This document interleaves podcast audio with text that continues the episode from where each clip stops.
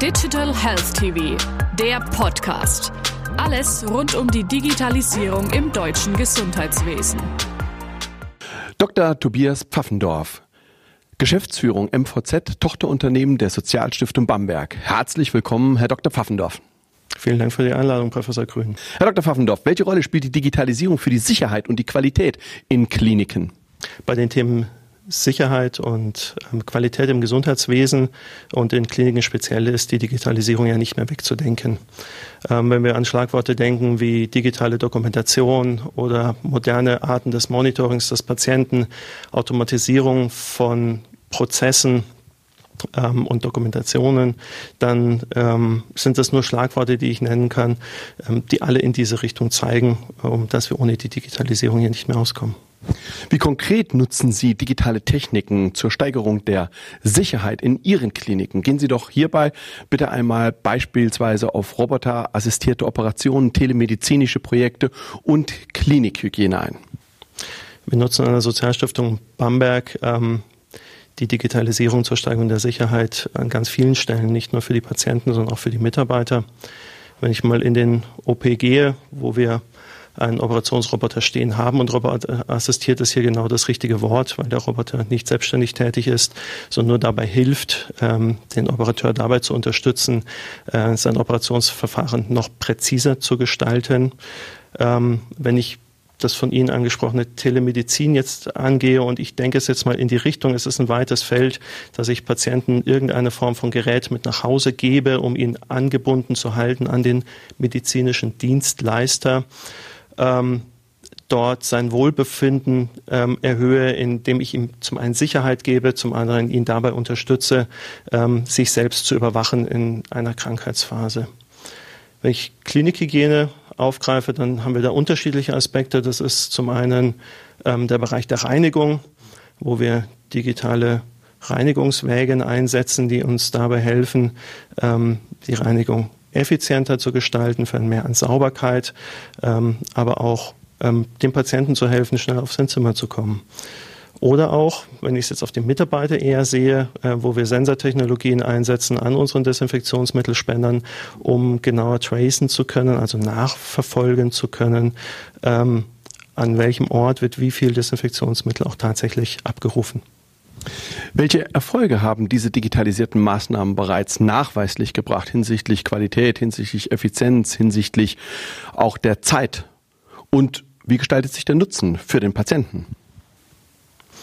Wenn wir bei den Beispielen bleiben, dann können wir bei dem Roboter sagen, gerade im Vergleich zu herkömmlichen Operationen, die mit mehr oder weniger großen Schnitten verbunden sind, ähm, reduziert sich ganz deutlich der Schmerz des Patienten. Damit ähm, einhergehend auch die Aufenthaltsdauer im Klinikum. Der Patient kann oft wesentlich früher wieder nach Hause entlassen werden.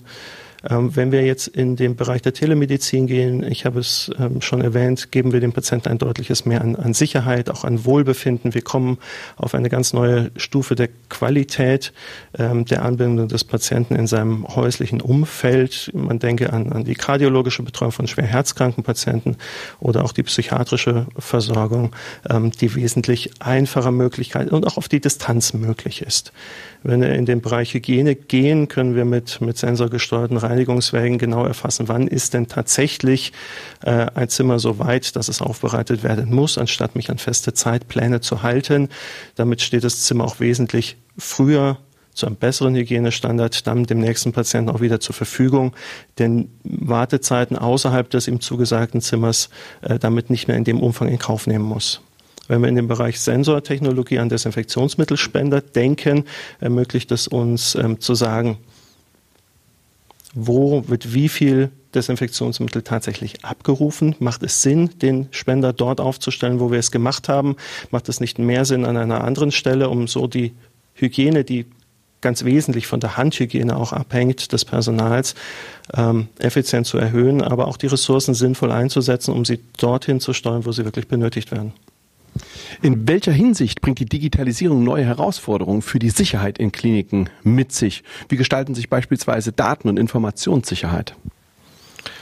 Bringt einige Herausforderungen mit sich. Ähm, ein Schlagwort dabei ist die Vernetzung der Daten im Gesundheitswesen, die, die richtig ist und die, ist auch sehr, die auch sehr wichtig ist, auch im Sinne des Patienten.